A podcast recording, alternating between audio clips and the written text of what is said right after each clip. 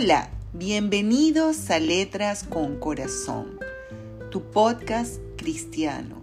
Un podcast escrito desde el corazón para llevar a ti reflexiones acerca de la vida, la familia, el matrimonio y las relaciones interpersonales. Todo esto basados en los principios y fundamentos del cristianismo. Soy Rosalía Moros de Borregales y te saludo cariñosamente desde Caracas, Venezuela. Hoy comenzamos nuestra onceava serie, el primer episodio de nuestra onceava serie titulado Bendiciones.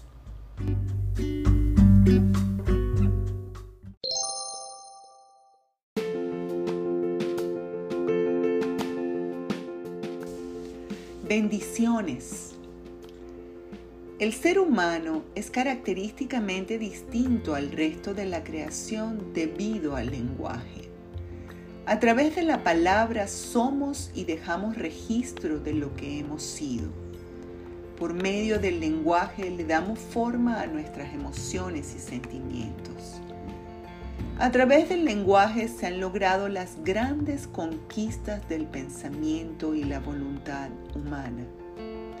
La lengua ha sido la vía y el instrumento de la comunicación que establece puentes y acuerdos, así como también ha sido el canal de sentencias que ocasionaron guerras trayendo destrucción de toda clase. En la doctrina cristiana, el apóstol Juan relata al principio de su evangelio la importancia de la acción de la palabra, esto es, la importancia del verbo. En el principio era el verbo y el verbo era con Dios y el verbo era Dios. Si pensamos que el verbo es esa palabra que expresa la acción del sujeto en la oración, Entendemos entonces que Dios es el verbo, es decir, la acción por medio de la cual las cosas han sido hechas, como lo señala Juan en el verso 3. Todas las cosas por Él fueron hechas, y sin Él nada de lo que ha sido hecho fue hecho. Llama poderosamente la atención que después de esta aseveración, el apóstol Juan expresa que Dios, el verbo, es la vida y la vida es la luz de los hombres.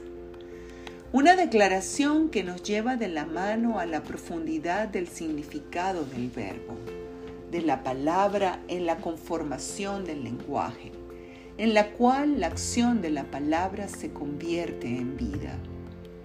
La génesis de la vida ocurre en el silencio que reinaba en el principio, un silencio interrumpido por la palabra de Dios, cuando Dios por medio de su verbo la crea. La vida es luz y la luz resplandece en las tinieblas. En él estaba la vida y la vida era la luz de los hombres. La luz en las tinieblas resplandece y las tinieblas no prevalecieron contra ella. He aquí una verdad liberadora. Dios es el verbo. Dios es la palabra. Por la acción del verbo las cosas son hechas. En el verbo, en la palabra está la vida. La vida es luz y esa luz resplandece en las tinieblas, porque las tinieblas no pueden dominarla. Cuando decimos que en la palabra está la vida, cuando hablamos, creamos bendición para la vida que ya existe por medio del verbo de Dios. Sin embargo, el poder de la lengua no solo produce vida, con la lengua también podemos maldecir a otros herirlos profundamente, como si la lengua fuera la ametralladora más potente. Como dice el Proverbio 18:21, en la lengua hay poder de vida y muerte. Quienes la aman comerán de su fruto. Por esa razón, creo que siempre me han impresionado la diversidad de salutaciones que podemos encontrar en diferentes idiomas, porque las palabras de salutación abren puertas al corazón, abren puertas a la amistad, a la armonía y a la paz. Cuentan las sagradas escrituras en las diferentes narraciones de los evangelistas que Jesús saludaba con esta frase, la paz sea contigo, la paz sea con vosotros. Frase que fue repetida una y otra vez por el Maestro. Relata el apóstol Juan, el discípulo amado, que después de la muerte de Jesús, cuando resucitado se apareció en diferentes escenarios a sus discípulos, estaban ellos reunidos en secreto debido al miedo que tenían por la persecución de los judíos. Entonces Jesús se les apareció saludándoles con estas palabras, paz a vosotros. Y luego de mostrarles sus heridas, de nuevo les dijo, paz a vosotros. Como judío, Jesús saludó a los suyos con el tradicional Shalom Aleichem, saludo que expresa el deseo de salud, de paz interior, tranquilidad, calma, bienestar entre las personas. Además, entre el ser humano y Dios. Como todas las cosas que se repiten constantemente, sin poner en ellas el corazón, la trascendencia de este saludo podría pasar desapercibido ya que era la costumbre. No obstante, para los que creemos, para los que apreciamos la paz como un bien de un valor incalculable, para los que a veces nos sentimos angustiados ante las demandas de la vida, para los que otras veces somos invadidos por el miedo, Pensar en el impacto y la trascendencia de estas palabras en la vida de los discípulos nos llena de un sentimiento hermoso y muy profundo. Por esa razón, cada vez que podemos saludar a alguien expresando nuestro sincero deseo de paz para su vida, lo hacemos tratando de tocar el cielo, poniendo en las palabras todo el amor posible de nuestro corazón. Pensando en aquellas palabras de Pablo a los filipenses cuando les aconseja no afanarse o preocuparse por las cosas de la vida, sino llevárselas a Dios a través de la oración con ruego y acción de gracias. Entonces, la paz de Dios, que sobrepasa todo entendimiento, guardará vuestros corazones y vuestros pensamientos en Cristo Jesús. Eso se halla en Filipenses 4, versículos 6 y 7. Así como Jesús una y otra vez les saludó deseándoles la paz, dándoles su paz. En el primer capítulo de Génesis podemos darnos cuenta que Dios creó al hombre y a la mujer e inmediatamente los bendijo. La bendición de Dios significa que la luz de su rostro está sobre aquellos que Él bendice. ¿Y qué bendición más grande que estar bajo la luz de la mirada de Dios?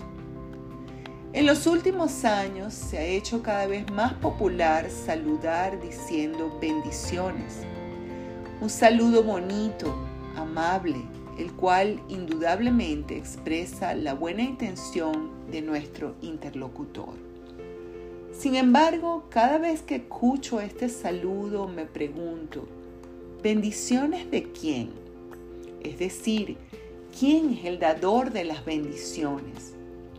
Cuando Jesús decía, paz a vosotros, estaba otorgando la paz, la cualidad de la paz que Él posee, pues él es el príncipe de paz, según Isaías 9:6.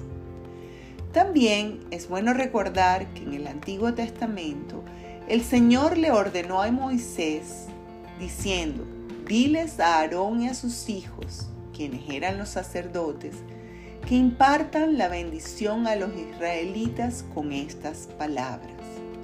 Que el Señor te bendiga y te guarde Que el Señor te mire con agrado y te extienda su amor. Que el Señor te muestre su favor y te conceda la paz. Y termina diciendo esa escritura, así invocarán mi nombre sobre los israelitas y yo los bendeciré. A nosotros nos ha sido dada la capacidad de desear la bendición, de pedirla a Dios, de convertir el deseo de que el otro sea bendecido por Dios en una oración. Porque Dios es quien bendice. Dios, en definitiva, es quien tiene la potestad de bendecirnos. Por esa razón, pienso que al decir bendiciones como un saludo, no deberíamos odiar el nombre de Dios en la afirmación, pues no somos nosotros los que bendecimos. No es el universo el que nos bendice, ni ningún otro ente etéreo del mundo espiritual. Es Dios quien nos bendice. De tal manera que la próxima vez que quieras desearle una bendición a alguien, dile, el Señor te bendiga. Dios te bendiga y te guarde. Con estas palabras, reconociendo al autor de la bendición, conviertes tu deseo en una oración y la bendición de Dios será sobre la vida de esa persona. No se trata de dónde te encuentras geográficamente. No se trata de la bendición del universo creado por Dios. Se trata de dónde te encuentras espiritualmente. Y la Biblia dice que los que aman a Dios estamos sentados espiritualmente en los lugares celestiales con Cristo. No se trata de lo que tienes o careces todo se trata de conocer al autor de la bendición. Me despido con un profundo sentimiento de amor fraternal. La paz sea contigo. Que Dios te bendiga y te guarde. Que Dios alce sobre ti su rostro y extienda su amor sobre ti. Que el Señor te muestre su favor y te conceda su paz.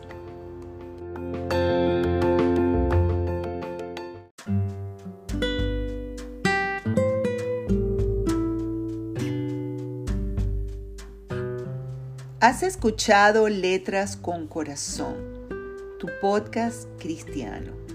Si este episodio de hoy ha tocado tu corazón, si ha sido interesante para ti, si te ha ayudado de alguna manera, te invito a que lo compartas con tus seres amados y con todas aquellas personas a las cuales piensas que podrías ayudar a través de este episodio.